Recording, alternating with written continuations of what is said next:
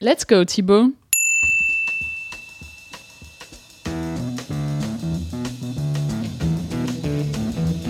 You know the day destroys the night, night divides the day. Break on through to the other side. I would like to buy a hamburger. I would like to buy a hamburger. I would like to buy a hamburger. I would like to buy a hamburger. It's not Damburger, hamburger. I'm not saying Dimburger. Maybe we should stop. We don't quit. We do not quit. Again, again. Welcome to the other side. Hey, salut Yannick. Yannick? Oh, salut, Thibaut. Oh, Colin, Sie sind's ja. Ja. Na, Sie sind wenigstens eine Bank. Also, im Programmheft heute drei Steine. Den ersten schmeißt er einem Neonazi ins Gesicht. Den zweiten will er einem Neonazi auf den Kopf hauen und ihn damit tothauen. Und den dritten legt er in der Holocaust-Gedenkstätte in Yad Vashem ab. Drei Steine in der Hand von Nils Oskamp, dem Protagonisten des grafischen Romans Drei Steine, dem Protagonisten und dem Autor. Er ist heute unser Gast. Yep, genau. Aber vorher an unserem Tisch die Sportreporter-Legende Johannes Kirchmeier. Er erzählt uns heute nicht die Geschichte eines Siegers, sondern die eines Geschlagenen. Für den dabei sein ist alles, alles ist. Trifft sich gut, denn unser heutiger Sportfleischback steht unter dem Eindruck der Olympischen Spiele in Rio. Auf geht's, Colin, mit Sommer in der Nase und einer Brise im Haar in Richtung The Other Side. Willkommen auf der anderen Seite. Doch zuallererst, Colin, erzählen Sie mir eine Geschichte. Eine Geschichte, jetzt, sofort. Ja, bitte.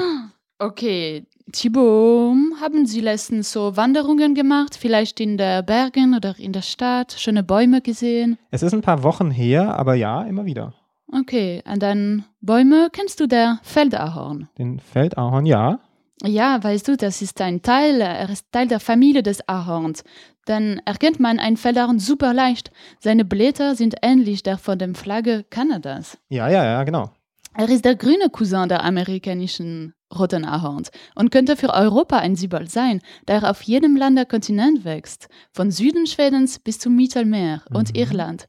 Ah, der Feldahorn, er ist unempfindlich und er wächst überall, wo der Boden nicht zu sauer ist. Unsere Feldahorn ist sehr verbreitet, darf aber nicht übersehen werden. Diesen bodenständige Baum ist kein Nebenbaum. Sie sind einverstanden, Thibaut. Ja, ja, ich bin ein, ein großer Fan und ich war schon immer ein großer Fan und Unterstützer des Feldahorns. Ah, das, du freust dich sehr. Du bist einverstanden, dass es kein Nebenbaum ist, obwohl er neben uns die ganze Zeit ist, am Le Landwegrande oder in der Städte. Fast jede Ecke ist ein Feldahorn. Feldahornstrach.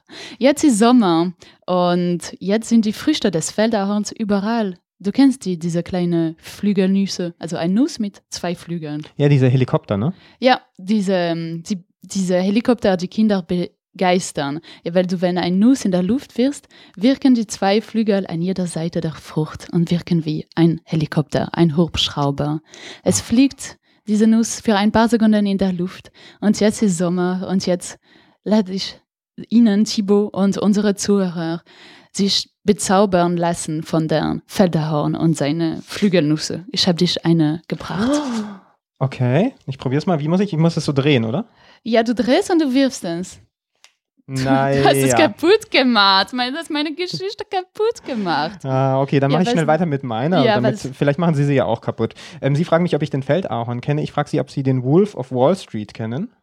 Äh, ne, ist Leonardo DiCaprio? Ja, genau. Und tun Sie jetzt einfach so wie alle anderen. Alle machen das immer so. Auch wenn Sie den Film nicht kennen, lesen Sie die Wikipedia-Beschreibung und sprechen Sie dann ganz selbstverständlich über diesen Film. Also Kurzzusammenfassung. Ja. Leo DiCaprio, der zeigt uns, wie man ohne Gewissen, aber dafür mit Drogen und einem Sinn fürs Geschäfte machen, äh, richtig, richtig viel Kohle scheffeln kann. Ist ein Spielfilm. Aber halt, da war noch was.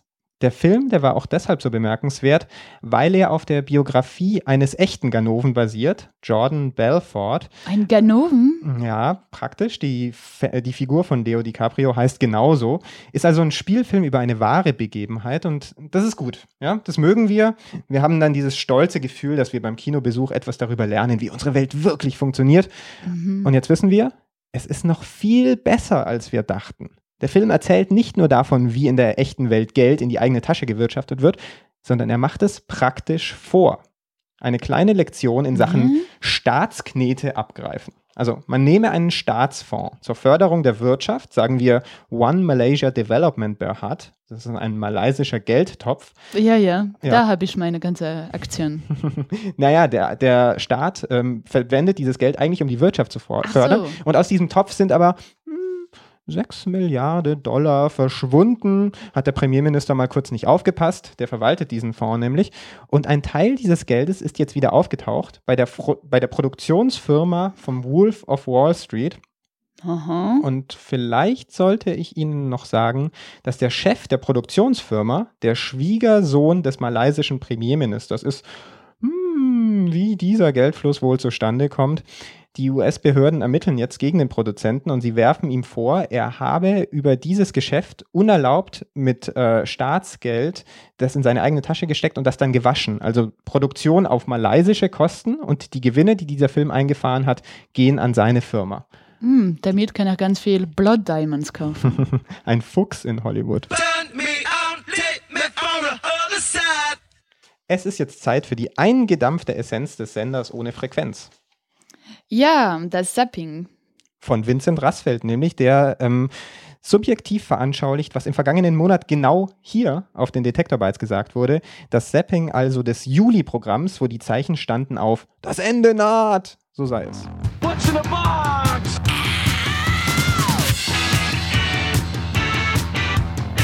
Ach, hallo. Hallo. Hi. Wie geht's euch? Also man kommt hier an und alles ist, ist ganz bezaubernd. In Dortmund wurde die Klage eines Rentners abgewiesen. Sein Nachbar darf sich weiterhin nackt im eigenen Garten aufhalten. Und vielleicht nebenbei auch ein paar äh, Pokémon fangen, ist ja unter freiem Himmel. Der unbekleidete Aufenthalt in freier Natur hat eine günstige Reizwirkung auf den ganzen Organismus. In erster In- Instanz wird dem Angeklagten das Nacktsein im Garten verboten. In zweiter Instanz wird ihm das Hobby wieder erlaubt. In zweiter Instanz hat sich herausgestellt, dass man überhaupt nur das Grundstück einsehen konnte. Aus einem einzigen Zimmer im äh, Obergeschoss des anderen Hauses und in einem ganz bestimmten Winkel, wenn man sich ans Küchenfenster stellt. Nicht, nichts Schweinisches. Das denke ich auch. Da muss man sich umgekehrt schon fragen, ob nicht das eine Belästigung äh, in Form von Spannen ist. Ist es möglich? Wer weiß? Ethisch okay? Na und? Was haben wir noch? Ich hoffe, Sie hatten einen starken Tee, Kaffee oder ein gelungenes Brötchen. Wenn nicht, dann holen Sie sich doch einfach schnell noch was. Der Freizeitexpress meint, dass nach Will und Kate auch deren kleine Geschwister bald heiraten werden. Natürlich glaube ich daran. Es würde mein ganzes Denkkonzept völlig überwerfen. Es gab die Hochzeit zwischen William und Kate. Da ist Pippa Middleton, also die kleinere Schwester von Kate, ja auch zum ersten Mal so richtig in die Öffentlichkeit getreten, hat da viel Sympathien bekommen. Und die hatte da schon mal so ein bisschen Kontakt mit Harry, also dem kleineren Bruder von William. Liebe Harry. Das Sommermärchen, Hochzeitssensation und William wird Trauzeuge. Ist das nicht ein bestechender Gedanke? Aber das große Problem dieser Geschichte ist eigentlich, dass am 17.07. bekannt gegeben wurde, offiziell, dass Pippa Middleton verlobt ist. Das aber nicht mit dem Prinzen Harry, sondern mit einem Hedgefondsmanager. Die schenken einen wunderbare, schöne Momente. Blöd gelaufen für sie. Ihre große Titelgeschichte hat sich somit in Luft aufgelöst. Muss man sich antun im wahrsten Sinne des Wortes? Diese Menschen, die sich äh, Szenarien und Überlebensstrategien für den Weltuntergang ausdenken, die nennen sich selbst Prepper, also Vorbereiter. Ist das Ende wirklich nah? Hast du da irgendwelche Insider-Informationen? Eine Zusammenführung von allen möglichen Sachen, die uns ja, wenn man so sagen will, abfacken in letzter Zeit. Wir leben relativ in sicheren Zeiten. Allerdings ist Prepping in den vergangenen Jahren und Jahrzehnten immer beliebter geworden. Und das Internet scheint kollektiv am Rad zu drehen. Die bereiten sich nicht nur auf den Weltuntergang vor, sondern auch ähm, auf Krisen. Also richtig kommunizieren mit den richtigen Leuten, also zum Beispiel nicht mit der Polizei. Aber man muss natürlich nicht den eigenen Bunker im Garten graben, sondern es reicht unter Umständen schon, sich einen dynamischen Vorrat anzulegen für 7 bis 14 Tage. Ein zentraler Punkt in deinem Artikel ist die Festivalausrüstung, interessanterweise. Koks, Sprit, Pillen. Ähm, Schlafsack, Isomatte, all diese Dinge, die man ohnehin als Festivalausrüstung bezeichnen würde. Wenn man so ein paar Sachen zu Hause hat, dann kommt man eigentlich ganz gut über die Runden, zumindest für kurze Krisen. Ah, danke für den Hinweis. Ich sage Tschüss und fahre jetzt einfach in den Urlaub. ähm, tja, wenn Sie noch ein bisschen arbeiten müssen, tut mir wirklich leid. Lass dich nicht anquatschen. Alles Gute.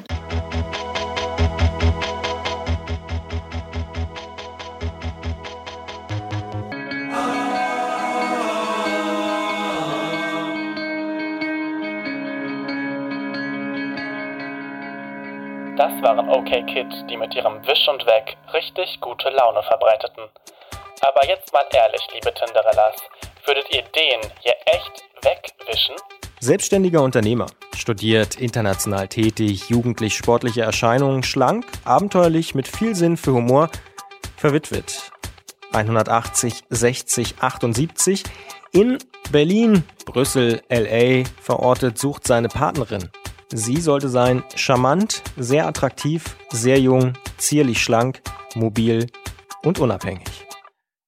Ja, ich weiß, Colin, Sie finden das sehr lustig, aber nehmen Sie die Flügelnuss von Ihren Nasenflügeln runter, sonst werden Sie ihn nie rumkriegen, diesen erfolgreichen Mensch. Oh, macht sich nicht lustig um Felderhorn. Es war Baum des Jahres 2015. Wir müssen weitermachen, denn er hat sie hautnah miterlebt, die ganz, ganz großen Momente des Sports. Sportreporter Johannes Kirchmeier klebt sie als Sticker ein in sein dickes Sammelalbum.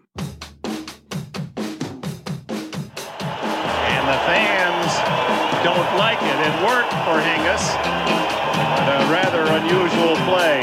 Little second, which could make the big difference here. Oh, and look, oh! Velocki's gone down and Armstrong is taken to the grass. Neulich in Madrid gibt es auch noch hier, ein Tor ist umgefallen. Wir werden also jetzt ein bisschen Zeit haben. Jordan with two seconds to go puts it up and scored at the buzzer. Oh yeah, wie er mit seinem Rollator durchs Studio tanzt. Hallo Johannes. Ja, hallo, ich kam gerade um die Ecke, ne? Die Fußball-EM ist vorbei und die Schildkröte hatte beim letzten Mal, als sie hier in der Sendung war, auf Frankreich getippt und hat versagt. Ja, das stimmt. Aber war im Finale knapp gegen Portugal. Aber beim nächsten Mal nehme ich eine Kiste Cola für die Redaktion mit und tilge meine Wettschulden. Alkoholische Getränke habt ihr ja nicht mehr so in der Redaktion, oder? Aber Herr Kirschmeier, haben Sie mal schon Alkohol getrunken? Ja, da wüsste ich ganz, ganz viele Geschichten zu erzählen. Beim nächsten Mal vielleicht, Johannes. Äh, Sie sind eigentlich hier, um uns eine andere Geschichte zu erzählen, über ein, eine sportliche Geschichte. Naja, stimmt. Vielleicht, vielleicht beim nächsten Mal. Jetzt hier bin ich, äh, um über die, ja, über den Sportsommer ein bisschen zu berichten. Der ist ja fast schon vorbei, der Sportsommer. Ja, Tour de France auch schon vorbei. Ja, die EM auch.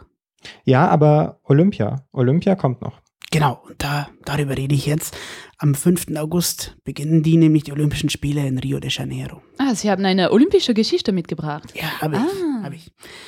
Wir wollen ja hier schon etwas Olympiastimmung kriegen. Es geht um Derek Redmond, einen Briten, der ist 400-Meter-Läufer, kräftiger, muskulöser Kerl, so muss man sich den vorstellen, gilt in den 80ern, frühen 90ern als einer der schnellsten 400-Meter-Läufer. Aber einer, der Pech hatte, 88, fährt dann zu den Olympischen Spielen in Seoul und verletzt sich anderthalb Minuten vor dem ersten Lauf an der Achillessehne. Alles vorbei, Olympia vorbei. Aber er gibt nicht auf, auch nach acht Operationen lässt er sich nicht von der Bahn werfen. Warte mal, acht Operationen und der kann immer noch Sport machen? Ja, und zwar sehr gut. Er ist dann 1992 wieder zur Olympia gefahren, damals in Barcelona. Es sollten seine Spiele werden, ehrlich gesagt. Er ist als Favorit hingefahren und rennt die schnellste Zeit im Vorlauf. Dann siegt er im Viertelfinale. Top in Schuss, der Kerl. Das erste Halbfinale über 400 Meter, eigentlich also nichts Besonderes, liebe Zuhörer. Naja, wenn da nicht dieser schnelle Brite Derek Redmond wäre. 26 Jahre alt, kahl rasierter Schädel, Goldkandidat über diese Strecke. Er startet von Bahn 5, die Läufer hier treffen letzte Vorbereitungen. Währenddessen sage ich Ihnen ein paar Worte zu den Bedingungen. Es ist traumhaft, die Sonne scheint ins Rund von Barcelona. Wir Kommentatoren, wir schwitzen alle auf der Tribüne, sitzen kurzärmlich da. Auch die Zuschauer tragen alle kurze Hosen, T-Shirts und natürlich nicht zu vergessen Kappen zum Schutz vor der Sonne. Nun knien diese acht Athleten in ihren Startblöcken, hochkonzentriert, Blicke geradeaus auf ihre Bahnen. Und ja, Sie haben es gehört, der Startschuss, Startschuss ist komm, los geht's, alle kommen ja ganz gut durch die erste Kurve. Am schnellsten der Kubaner Roberto Hernandez auf Bahn 4. Er nimmt Tempo auf, mit großen Sprinten, großen Schritten sprintet er durchs erste Viertel des Rennens. Hinter ihm dürfte nun auch Derek Redmond liegen, ja, der auf der Gegengeraden jetzt auch schnell unterwegs ist. Gut macht er das. Aber was passiert jetzt? Redmond wird langsamer, er läuft nicht mehr und zieht den rechten Fuß plötzlich nach. Es sieht so aus, als hätte er einen Stich im Oberschenkel verspürt. Redmond stoppt, ein Wahnsinn. Der Rest des Feldes läuft natürlich vorbei. Der Brite kniet dagegen am Boden. Der Rest ist auf der Zielgeraden. Das war's für Redmond. So viel kann man sagen. Das Rennen läuft aber noch. Steve Lewis aus den USA liegt ganz vorne vor dem Kubaner Roberto Hernandez. So dürfte das Ergebnis lauten. Ja, genau die beiden, sie stehen im Finale. Aber egal, denn Redmond ist raus. Er kniet auf dem Boden auf der anderen Seite der Bahn. Was ist denn das für eine Geschichte? Nachdem er bereits bei den letzten Olympischen Spielen wegen einer Verletzung rausflog, macht ihm nun schon wieder eine Verletzung einen Strich durch die Rechnung. Aber jetzt rappelt er sich nochmal auf. Das werden Sie sehen konnten. Unter großem Jubel in der Arena steht Redmond auf. Er humpelt Richtung Ziel. Re mit rechts kann er nur Trippelschritte machen, allerdings mit links macht er ganz normale große Schritte. Das Gesicht ist schmerzverzerrt. Er wirkt natürlich traurig, getroffen, aber er versucht es nochmal. Die Hälfte der Strecke hat er etwas vor sich. Die Fans feuern sich an, feuern ihn an. Er ist noch im Rennen. Das habe ich wirklich noch nie gesehen. Wir auf der Pressetribüne, wir Kommentatoren schauen uns alle an, staunen. Wenn es etwas für den Olympischen Geist, für dieses Motto, wenn da etwas dafür steht, dann wohl das. Redmond hoppelt nun durch die Kurve. Hinter ihm läuft jetzt auch noch ein Flitzer auf die Strecke. Was ist denn das? Der lässt sich nicht aufhalten von den Offiziellen und läuft zu Redmond. Dort schiebt er ihn auf die Zielgerade. Wer ist denn das? Ich rätsel gerade hier. Könnte das vielleicht sogar sein Vater sein? Er ist auf jeden Fall ein stämmiger Mann, mittelalt, dunkelhäutig mit Kappe. Ja, es ist vermutlich so, es müsste sein Vater sein. Der hilft seinem Sohn nun ins Ziel zu kommen. Die letzten paar Meter haben sie vor sich. Redmond lässt sich in die Arme seines Vaters fallen, er hält sich den Kopf, weint. Der Vater, er schiebt ihn weiter, immer weiter, spricht zu ihm, spricht ihm etwas Mut zu und tröstet ihn. Was sind das hier für Szenen in Barcelona? Das Stadion Sie hören es applaudiert diesen großen Sportler Derek Redmond, der jetzt nur noch ein paar Schritte vor sich hat. Gleich haben sie es geschafft, Vater und Sohn. Sie sind im Ziel. Redmond hält sich die Hände vor den Kopf, aber er hat hier einen olympischen Moment geschaffen, der sich sicher in den Köpfen halten wird. Oh, ich habe die Bilder vor Augen, Johannes. Ich kenne diese Bilder. Ja, nicht nur sie, jeder gute Olympiarückblick schmückt sich heutzutage nämlich mit diesen Bildern. Es wird fast schon ein bisschen zu viel, denn auch in Werbefilmen tauchen Vater und Sohn plötzlich auf. Sie wollen sagen, wir sind auch nicht besser als diese 0815 Rückblicke. Ja, mei, das hätte ich so jetzt nicht gesagt. Wenn Sie damit Wa warum ist der, warum, Johannes, ist er denn überhaupt weitergelaufen, frage ich mich. Weil ich meine, das Rennen hat er längst verloren. Das Rennen hat er verloren, aber ja, es waren auch seine letzten Olympischen Spiele, muss man sagen. Er selbst hat später gesagt, dass er sich in dem Moment gedacht hat, das ist hier ein olympisches Halbfinale und da bewegst du verdammt nochmal deinen Hintern ins Ziel. Und eines muss man ja sagen, dieser Moment, er halt viel länger nach als eine ganz normale Medaille, die er irgendwo geholt hätte. Ja, dabei sein ist alles. Ja, stimmt. Aber jetzt, was macht denn Derek Redmond? Ja, das ist eine gute Frage. Er arbeitet mittlerweile als Moderator für Fernsehen, auch sportlich und für Veranstaltungen und dabei als Veranstaltungsredner kann man ihn auch buchen. Da spricht er dann über Motivation, klar. Und da ist sein Rennen dann das große Überthema. Ja, das passt wie Faust aufs Auge. Aber Johannes, äh, Sie haben letztes Mal was getippt. Äh, da müssen wir Sie heute eigentlich auch wieder was tippen lassen, oder? Was machen wir, Colin? Ja, ich überlege. hm, Ja, wie wär's damit? Wer gewinnt dieses Mal den Medaillenspiegel? Der Medaillenspiegel, das ist eine schwierige Frage bei Olympia. Ich würde sagen, China oder die USA. Also, das sind normalerweise die stärksten. Na, Sie müssen sich festlegen. Ja, ich lege mich auf die USA fest. Okay, wir haben es gehört. USA gewinnt den Medaillenspiegel. Und wenn es nicht so ist, dann bringen Sie wirklich einen Kasten Cola mit. Das mache ich. Okay, Dankeschön. Bis zum nächsten Mal. Geben Sie auf sich acht, Johannes. Auf Tschüss. Wiedersehen. Auf Wiedersehen. You've been to the other side.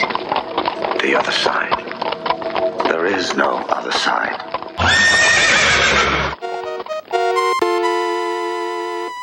Es ist jetzt Zeit für einen Ausflug ins Archiv, Colin. Der über die Jahre gesammelten Detektor.fm-Schätze. Besserwisserin. Alle woll, alles wollen wir immer wissen, alles wollen wir immer besser wissen und überall im Restaurant auf Wikipedia schnell noch nebenbei nachschlagen, wie dieser von Ursula Journalist heißt. Wissen Sie es? Na, egal. Ähm, dann den Fernseher, vor dem Fernseher noch schnell nachgucken, wie dieser Waldi-Moderator mit Nachnamen heißt. Eine Textgattung wird allerdings von diesem ständigen Wissen wollen bedroht, nämlich das Märchen.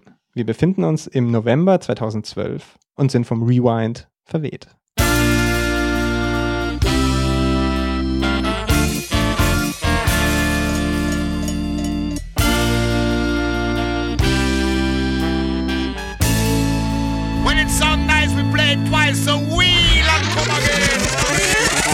Es war einmal vor vier Jahren zu Braunschweig.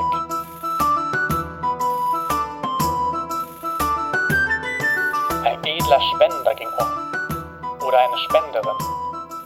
In verschiedenen Einrichtungen fand man Geldkuverts mit mehreren tausend Euro. Im Geschichtshaus der Naturhistorie, in der Stallung, in der die Kindeleien gehütet werden und an vielen, vielen anderen Städten.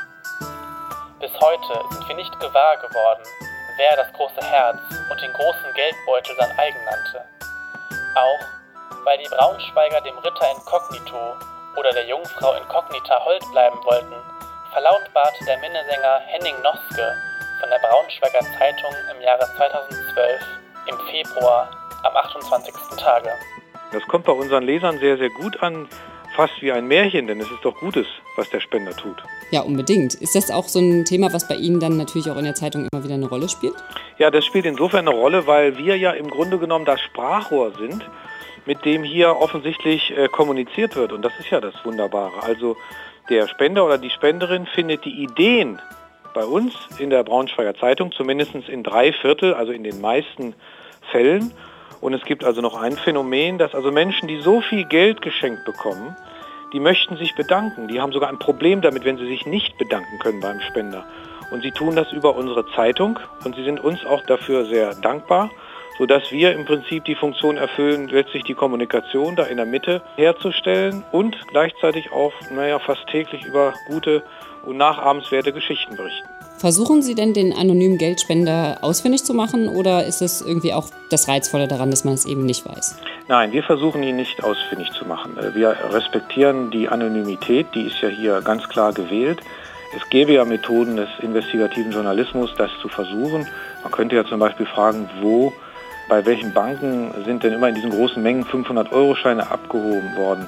Selbst wenn man das rauskriegen könnte oder würde, das machen wir nicht, weil wir, und das ist die klare Entscheidung, die haben wir auch in der Redaktion getroffen, es ist ja eine gute, eine positive Geschichte. Von der Polizei kommt die Mitteilung, es gibt keinerlei Hinweise, dass es sich in irgendeiner Weise um negatives Geld handelt. Es handelt sich rein rechtlich um Schenkungen, man darf das annehmen. Also hier ist alles im grünen Bereich. Es wird gewünscht, die Anonymität, das akzeptieren wir. Also wir recherchieren nicht hinterher und wir bekommen auch Rückmeldungen von unseren Lesern, das finden die in Ordnung. Wir würden Ärger mit unseren Lesern kriegen, wenn wir jetzt hartnäckig hinterher steigen würden. Drei Minuten lang erzählt mir Colin noch total spannende Fakten über den Feldahorn und dann empfangen wir hier an diesem Mikro Herrn Oskamp. Bevor Sie jetzt nachschauen auf Wikipedia, wie der mit Vornamen heißt, sage ich es Ihnen. Nils heißt er. Und mit Nils Oskamp sprechen wir über Nazis, über Gewalt auf beiden Seiten und über Mode. Und hier kommt der Rahmen für das alles. Die neue Ordnung der jungen Bundesrepublik und die ruhelosen Altnazis. What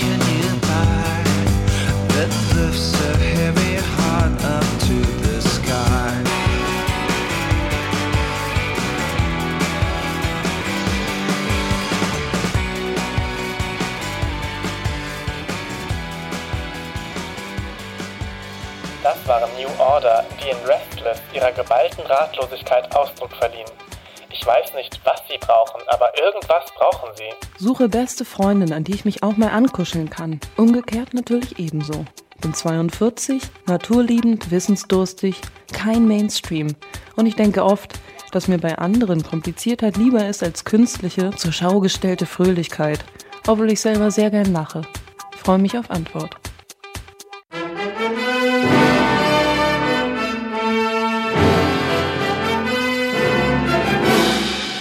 Nur so, dass Kleider Leute machen, sondern auch Leute machen Kleider.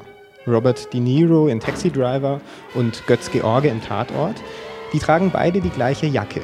Die Feldjacke M65, eigentlich eine US-Militärjacke, aber inzwischen ist sie längst ein Kultobjekt und das liegt auch an diesen draufgängerischen Filmfiguren, die der Jacke ihren Stempel aufgedrückt haben.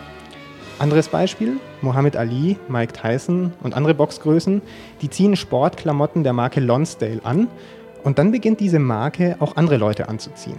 Lonsdale wird zu einem Symbol der Selbstermächtigung im farbigen oder nicht farbigen Arbeitermilieu, dann ein Symbol für Skinheads, für eine Gegenkultur, für Menschen, die auch was zu sagen haben, okay.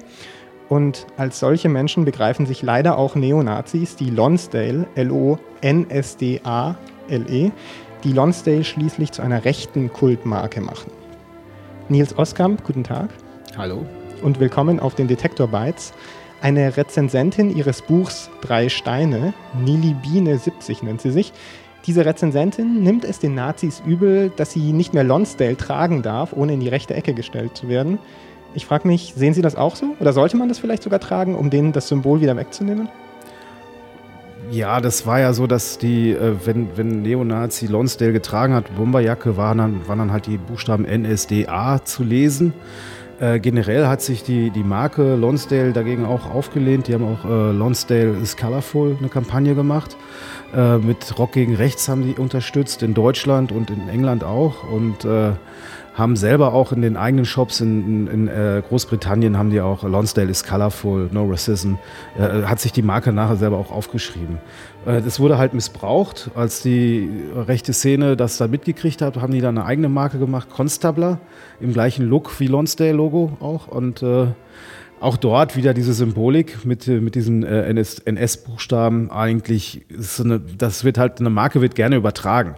Aber die Nazis haben ja inzwischen eigene Marken, Thor Steiner und so ein Kram und äh, das wird halt dargestellt, die müssen sich halt irgendwie positionieren, aber jetzt gibt's ja auch diese Nazi, Nazi-Hipster, Nipster, äh, die, die teilweise wie äh, ja, Nerds, Techno-Freaks und sowas rumrennen.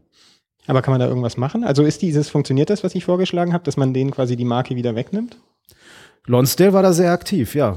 Wenn man, ein, wenn man diese Kampagne mal sieht, Lonsdale Colorful, äh, sieht man eigentlich, dass sie das wirklich auch versucht haben, wieder an sich zu reißen. Natürlich, das dringt nicht bis ins letzte Dorf in äh, Mecklenburg-Vorpommern durch, ne? aber eigentlich schon. In, äh, Lonsdale kenne ich selber, weil ich früher viel geboxt habe. Ich kenne es als Boxmarke. Die machen super Boxhandschuhe, ähm, besser als andere Wettbewerber auf dem Markt. Mit Echtleder, doppelt, mit Doppeltnähten und sowas, die gehen nicht kaputt, die Dinger. Ihr Freund Thomas in dem Roman, der schmeißt ja seine Bomberjacke weg, weil ihm da äh, so ein Nazi-Emblem draufgenäht wurde. Ähm, was haben Ihnen die Nazis in Ihrer Schulzeit vermiest? Ziemlich alles. Also den Spaß an der Schule vor allen Dingen. jeder, jeder, jeder Weg nach Hause war ein Spießrutenrennen. Und äh, ja, die, meine Zensuren, die sind in den Keller gefallen in der Zeit und ich hatte keinen Spaß, zur Schule zu gehen. Ja. In diesem Roman ist es ja ein Thema, was die ganze Zeit über präsent ist. Ich habe mich aber gefragt, war das wirklich jeden Tag so präsent oder ist es jetzt quasi verdichtet? Ähm, viele Ereignisse, die sich vielleicht über Jahre zugetragen haben. Ähm, und das sieht jetzt so aus, als wäre das wirklich jeden Tag gewesen. Nein, war das wirklich jeden Tag so? Es war, den, den, ich musste den Zeitraum natürlich dramaturgisch raffen, damit das in so ein Buch reinpasst. Und das eigentlich äh, ist das alles innerhalb von zwei Jahren fand das statt. Ne? Es waren auch wesentlich mehr Schlägereien. Ähm, ich habe die aber nicht alle reingenommen, weil die Intention des Gegners ist ja klar. Da muss man jetzt nicht noch die, die siebte, achte Schlägerei zeichnen. Das ist dann irgendwann auch langweilig für den Leser. Ne? Aber es waren noch ganz viele andere Szenen dabei. Ähm, wie zum Beispiel die, die Nazis äh, auf dem Schulhof dann äh, Totschläger und Butterfly-Messer gezeigt haben. Ähm, es gab noch viel bedrohlichere Situationen, die ich aber nicht reingebracht habe. Und, und was waren Sie vor dieser ganzen Vorfälle? Also was für ein Kind waren Sie? Waren Sie dann schon Rebell? Hatten Sie schon geboxt? Eigentlich nicht. Zu der Zeit war ich äh, Teenager. Mit 13 ging das los. Ich mochte halt gern Comics. Ich habe äh, Asterix gelesen und äh, Tim und Struppi und wollte eigentlich auch Comiczeichner werden, schon damals zu der Zeit. Und ähm, ja, ich fand halt Rockabilly, äh, Rock'n'Roll-Musik der 50er Jahre fand ich toll. Meine Eltern, ich hatte, wir hatten nicht viel Geld. Meine Eltern hatten gerade gebaut und ich habe selber Zeitungen ausgetragen und irgendwie Bau, äh, Baugeräte sauber gemacht und mit dem Geld habe ich mir dann diese College-Jacke gekauft. Ne? Das, waren, das war auch zu der Zeit, wo die erste Levi's-Werbung 501 rausgekommen ist. Und äh, ja, ich habe halt James Dean, denn sie wissen nicht, was sie tun, fand ich ziemlich toll. Und auch dieser Film hat mich auch sehr beeinflusst. Literatur habe ich gemocht. Ich habe äh, sehr viel Jack London gelesen in der Zeit. Von, meinem, von meinem Großvater habe ich The Iron Heel gekriegt mit ähm, und der Seewolf war eigentlich auch eines der Bücher, die mich damals auch sehr inspiriert haben. Ja. Und diese Inspiration hat es dann das gemacht, dass Sie sich gegen diese Nazis dann empört haben? Also Sie hatten andere Kulturreferenzen. Warum sind Ihre Mitschüler dann Nazis geworden und Sie nicht? Das liegt ein bisschen auch im Zusammenhang, im zeitgeschichtlichen Zusammenhang. Also Dortmund in den 80er Jahren, da haben gerade die Zechen äh, vorher alle dicht gemacht und äh, das war die Zeit, wo die ganzen Stahlwerke geschlossen haben. Es gab eine Arbeitslosenquote von 27 bis 29 Prozent in Dortmund und die Dortmunder Stadtverwaltung, die hat da diese, Bund, diese Universität mitten aufs grüne Feld gebaut, neben, Berg, neben einer Bergarbeitersiedlung. Meine Eltern, die, die waren, äh, mein Vater war an der Uni in Dortmund, meine Mutter war Sonderschullehrerin und die waren halt recht ähm, ja aufgeklärt, gebildet. Wir haben, die haben auch über den Holocaust erzählt und äh, da, damit war ich dann auch anders sensibilisiert als die, die Mitschüler. Und die waren natürlich auch wegen dieser Arbeitslosigkeit, waren so, ja, guck dir mal den Türken da vorne an, der nimmt dir deinen Arbeitsplatz weg. Ne? Und das waren ja auch so die sozusagen die, die Einstiegsargumente der Nazis. Sie haben jetzt eine Graphic Novel rausgebracht, die man in Comicläden kaufen kann, die man bestellen kann. Sie machen aber auch Schulprojekte, ähm, wo Sie äh, mit, mit Schülern darüber sprechen. Es gibt eine Ausstellung, die tourt. Haben Sie eigentlich äh, eine, wirklich eine Graphic Novel geschrieben oder ein Schulbuch? Es ist eine Geschichte. Es ist eine, eine Geschichte aus Opfersicht. Was, das ist nämlich das äh, Besondere dabei. Es gibt eigentlich nur zwei Bücher aus der Opfersicht. Einmal äh, von Selma Cinczek, von dem ersten NSU-Opfer. Die Tochter, die hat äh, ein Buch geschrieben. Und halt meine Geschichte aus der Opfersicht. Und ich habe halt, ich bin anders rangegangen als äh, andere Geschichten, die sich mit der The Thematik beschäftigen, wie zum Beispiel Weiße Wölfe von David Schraven, ist eine Art von Reportage. Ich habe es aber eher nach der Drehbuchschule dramatisiert, also nach Hero's Journey. Ähm, nach den, nach den Formen habe ich versucht, halt äh, dieses komplexe Ding, was zwei Jahre passiert ist, in drei Akte aufzuteilen, um das zu dramatisieren. Und wie funktioniert das in der Schule? Das Besprechen eines, eines solchen Buchs, das offensichtlich ja kein äh, Schulbuch ist, sagen Sie. Die Lehrer, die Pädagogen, die sind sehr dankbar, weil jetzt haben die einen, äh, einen einen anderen Zugang zu, zu, dieser Thematik. Nationalsozialismus, Neonationalsozialismus, Rassismus etc. Vorher hatten die ja nur Prospekte, Flyer von irgendwelchen Stiftungen und äh, Aufklärungskampagnen. Ähm, es gab einmal einen ganz schlechten Comic, der wurde vom Ver äh, Verfassungsschützer gemacht, das war Andy und äh, da war alles sehr viel Klischee, zu viel Text. Da, die, die Rangehensweise, ist, die Geschichte ist ja auch ein Abenteuer. Die, der Leser kann mitfiebern. Ähm, es wird auch mit, äh, mit Humor gekämpft. Was die Nazis nämlich nicht haben, ist Humor. Ne? Wenn Deutschland erwache, Frühstück ist fertig, da, da lachen die nicht drüber, ich aber. Und die lesen dann? Ich hoffe, aber in, das ist ja auch mal also so ein kleines Paradox, so ein Nazi in der Bibliothek. Ne? Und sie sind auch selber ziemlich gewaltig in dem Buch. Also sie sind auch brutal. Sie sind nicht nur ein Opfer. Also Opferperspektive, ist es wirklich? Es war ein Überlebenskampf. Es war wirklich äh, andauernd, äh, die sind mir sogar mit Baseballschläger aufgelauert. Ich habe versucht, mich zu verteidigen. Und ähm, ich habe auch zu der Zeit, wollte ich damals Taekwondo machen, aber mein Vater als der Oberpädagoge hat gesagt, das ist zu brutal. Nee, ich unterschreibe jetzt diesen Antrag nicht, dass du dann Taekwondo trainieren kannst. Ich habe Taekwondo nachher im Studium gemacht. Mein Trainer äh, damals, der ist heute Nationaltrainer, der hat damals gesagt, hättest du mit 13, 14 angefangen, dann wärst du heute in der Nationalmannschaft. Habe ich nicht gemacht, leider. Ne? Aber klar, wenn man, wenn man bedroht wird, dann kann man sich verteidigen, aber verteidigen bis zu welchem Punkt? Wo, wo höre ich auf? Wo geht's, wo ist das Ende? Das, das will ich auch klar. Genau, machen. das ist genau der Punkt, wo, wo das mit der Opferperspektive so ein bisschen äh, auf der Kippe ist, weil ich meine, es gibt ja diese Situation, wo Sie hingehen zu dem Obernazi von der Schule, da werden Sie nicht angegriffen, Sie gehen zu ihm hin und verfolgen ihn dann und fangen an, sich mit ihm zu prügeln.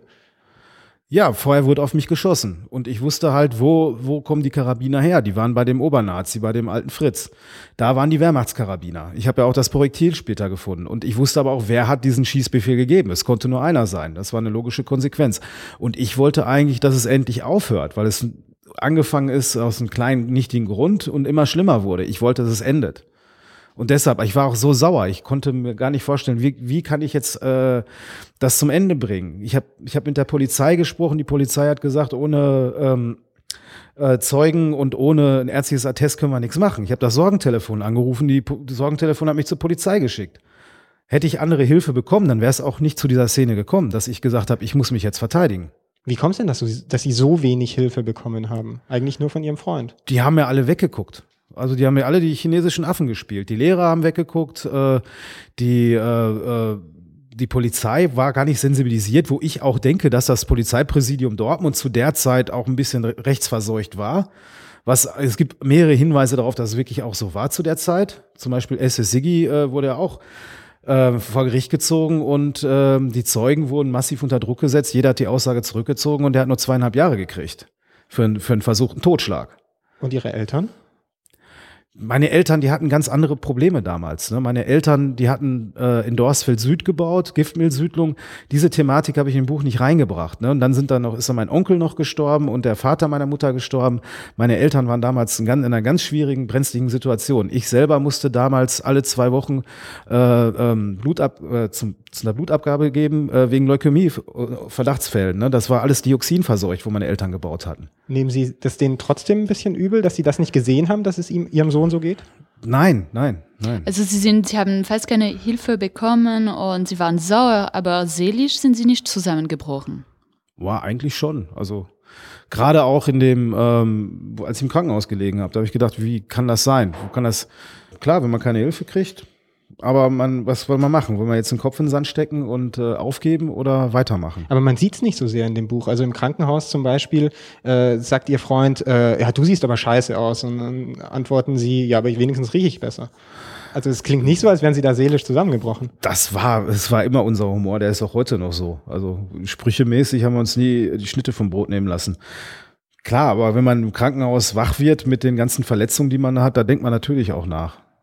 Das ist dramatisch. Auch der Tod von meinem Großvater, der drin war, war für mich auch traumatisch. War das dann eine Geschichte, die sie möglichst von sich weggeschoben haben, sobald sie aus dieser Schule draußen waren? Und warum kommt die jetzt quasi wieder? Warum jetzt dieses Buch?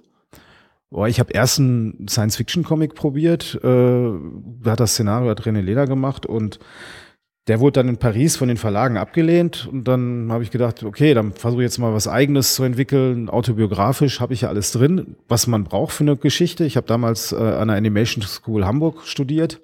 Harald Siepermann, der Character Designer bei Disney ist, Mulan, der rote Drachen und so er entwick- entwickelt. Der hat gesagt, wenn du ein guter Character Designer werden willst, dann musst du das Drehbuch verstehen. Und darüber, über ihn habe ich den Zugang gekriegt zur Drehbuchschule und habe ich gemerkt, da ist alles drin. Als ich angefangen habe mit dem Buch, da war, ging es mir eher um das Abenteuer. Dass sich die politische Situation in Deutschland in den letzten Jahren äh, so negativ entwickelt hat, das war, ja, das war nicht beabsichtigt, garantiert nicht. Also es ging ihnen erst um die Story, nicht irgendwie um Verarbeitung der Ereignisse. Mir ging es um eine gute Story am Anfang. Eine gute Story, ein gutes Abenteuer zu erzählen. Lesen Sie eigentlich immer noch so viel Asterix? Ja, klar. also lese ich immer noch. Äh, ich finde auch die neuen Asterix-Zeichner sind auch sehr gut. Ähm, die letzten paar Dinger von Uderzo, die waren jetzt nicht gerade weltbewegend. Ähm, aber ich fand, äh, ich habe ich hab ja auch in Angoulême angefangen mit dem Buch und da ist ja auch das Comic-Museum in Angoulême und da habe ich auch mal den Kniefall gemacht vor der Schreibmaschine von Goscinny. Ähm, Sie sagen ja auch, dass Asterix Lesen Sie zum Comiczeichner gemacht hat, Ihnen dieses, diesen Wunsch äh, eingepflanzt hat, Comiczeichner zu werden. Ich finde, Sie zeichnen aber ganz, ganz anders. Sie zeichnen irgendwie plakativer, digitaler, flächiger oder Sie schreiben in einem äh, Steckbrief, glaube ich, funny, semi-funny. Zeichnet man heutzutage einfach anders? Ja, ich habe ja auch in dem Comic habe ich einen ganz anderen Stil gemacht, den, wie zum Beispiel, den ich in der Werbung mache. Das ist ja auch dazu da, dass man innerhalb von, von so einem Werk einen eigenen Stil auch entwickelt, weiterentwickelt. Äh, funny, semi-funny, das sind halt die Dinger, äh, für die ich in der Werbung gebucht werde. Die Rentiere von Müllermilch zum Beispiel, die ich gemacht habe. Und das ist natürlich was komplett anderes. Äh, aber auch äh, der Zeichner von Asterix, Uderso, der hat vorher Mick Tanguy gemacht, das ist eine Fliegerserie. Und der kann auch mehrere Stile zeichnen. Er hat mit zwölf Jahren seinen ersten Comic veröffentlicht und hat da ganz stark Disney kopiert in seiner Anfangszeit. Trotzdem finde ich, dass Sie in diesem Comic, Comic schon so ein bisschen in, in Richtung von so digitalen Animationen, von so, so Clip-Art-mäßig vielleicht so, so gehen. Nee? Nee, ich habe halt, ich wollte halt die Action-Szenen, die Schlägereien etc., die wollte ich halt gut darstellen. Und ich habe selber Trickfilm-Animation studiert. Und ähm, Schwerpunkt war auch darauf, was passiert nach der Gewalt, ne? weil der, der meist, die meisten Comic-Szenen, da wird sich geprügelt und dann ist Cut. Ne? Und dann steht dann der Held dann irgendwo in seiner Küche oder sitzt in seinem Auto danach. Ich wollte aber auch darstellen, wie geht's einem danach, diese Wut, Verzweiflung etc. Aber äh, was ich gar nicht mag, sind schlecht gefilmt oder schlecht gezeichnete Kampfszenen.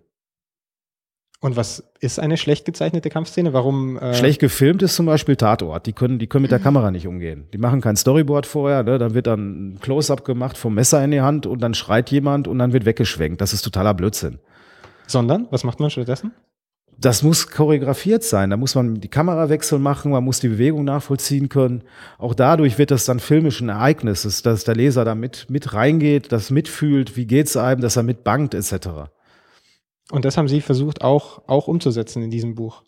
Ja, ich habe ja in meinem Film, Trickfilm Woody, habe ich ja damals auch mir die schwierigsten Szenen genommen, alle Szenen, wo Hände drin zu sehen sind, weil ich das Ding auch knacken wollte, weil ich selber als Zeichner besser werden wollte. Ich wollte Hände zeichnen können und da wollte ich jetzt mal auch sowas realistisch darstellen können. Haben Sie das Gefühl, Sie sind noch mal besser geworden durch diesen, durch drei Steine? Ja, ich denke schon. Also vieles, gerade in der, in der Endphase vor Erlangen. Ich habe ja bis Mitte April noch gezeichnet. Ähm, da ging das nachher flüssig von der Hand. Sie ähm, haben auf Facebook eine E-Mail gepostet, die Sie bekommen haben. Äh, da schreibt einer, dich Wicht braucht doch niemand, nicht mal ein Loch in der Straße, du Judengutmensch. Äh, dass Sie solche Post bekommen, wundert mich nicht. Wahrscheinlich in Massen, die ich mir nicht vorstellen kann. Aber ist aus solchen Mails äh, ist auch schon mal dazu gekommen, dass Sie einen Austausch hatten, dass Sie mit diesen Menschen anfangen konnten, irgendwie zu diskutieren, produktiv? Nein, eigentlich nicht. Es gab da noch einen anderen Hate Speecher äh, auf Twitter und also ich habe da ein bisschen argumentativ versucht, mit dem klar zu, äh, klar zu machen, dass die RAF zum Beispiel nur 39 Menschen umgebracht hat und die Neonazis seit dem Mauerfall über 200. Ähm, aber zwischenzeitlich hat er sich dann Shitstorm eingefangen von der Antifa-Szene und äh, ja, irgendwann ist er dann ausgestiegen. Selber, glaube ich, bei der AfD in, in Hannover, der Typ.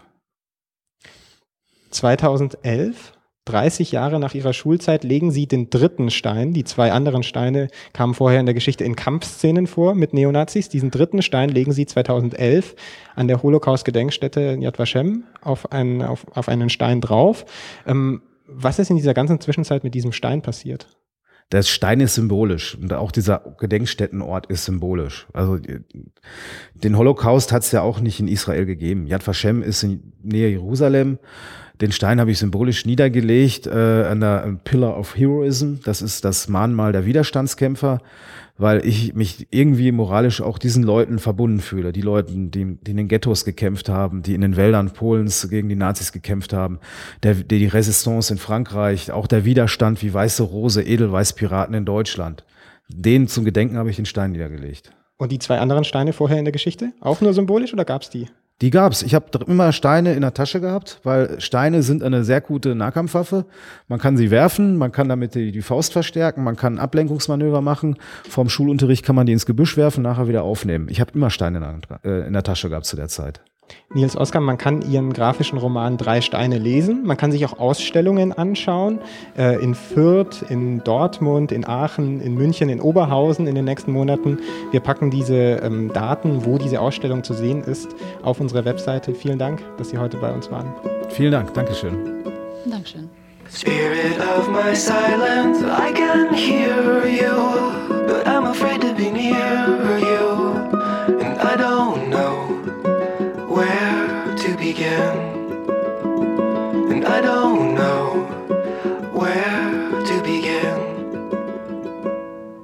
Das war Sufjan Stevens, der Death with Dignity zu Gehör brachte.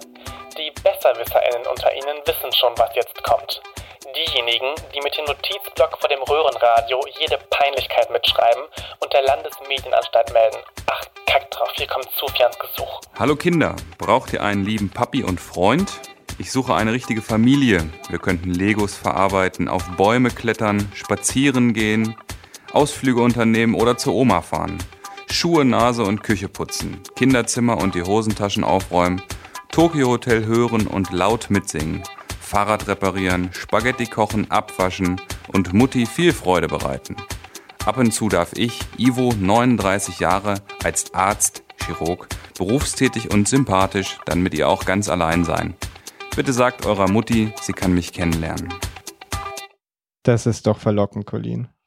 Die Mutti kennenzulernen? Mhm. Die Sendung ist gleich rum, äh, Colin, aber wir haben noch ganz kurz Zeit. Oui, für Moritz Hartmanns Affentheater. Wobei, äh, in Moritz Suche nach anderen Formen des Theaters äh, war es ja schon beim letzten Mal so, dass es um Aufführungen für Tiere ging. Nein, diesmal ist das Publikum ein anderes. Mikro auf und Äther frei. So, heute geht es bei mir um Babytheater. Und damit meine ich jetzt nicht die Kita bei mir um die Ecke. Sie werden sich noch wundern. Ich war vielleicht fünf oder so, als ich das erste Mal im Theater war. Ich erinnere mich nicht mehr so gut. Wahrscheinlich fand ich es doof oder habe einfach nichts verstanden. Aber was genau sollen denn Babys verstehen, wenn sie ins Theater gehen? Im Dschungel Wien, einem Theaterhaus für junges Publikum, gibt es das nämlich. Performances für Babys. Dort habe ich mir letztens mit ungefähr 20 Babys im Alter von 6 bis 15 Monaten und ihren erwachsenen Begleitern eine Performance angesehen. Wobei, angesehen ist vielleicht das falsche Wort. Es war nämlich ziemlich chaotisch. Das wird einigen Leuten furchtbar vor den Kopf schlagen, weil sie schon lange nicht mehr so einen Krach gehört haben. Drei Performer klatschen in die Hände, klopfen auf ihre Körper und erzeugen dadurch rhythmische Klänge. Dann singen sie Lieder mit Gitarre oder ohne.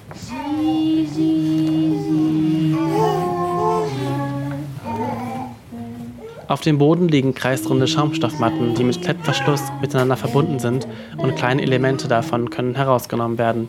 Das Publikum sitzt im Kreis auf dem Fußboden, die Performer in der Mitte. Eigentlich.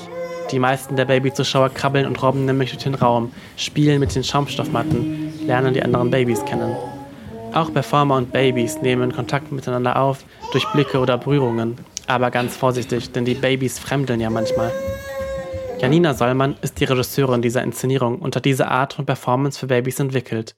Die Interaktionen findet sie dabei besonders spannend. Dann sind wir da irgendwie so hineingewachsen, dass wir das mal ausprobiert haben und selber sehr begeistert waren, auch von dem Publikum und von der Direktheit und dass der Kontakt während den Vorstellungen auch anders ist als mit Erwachsenen.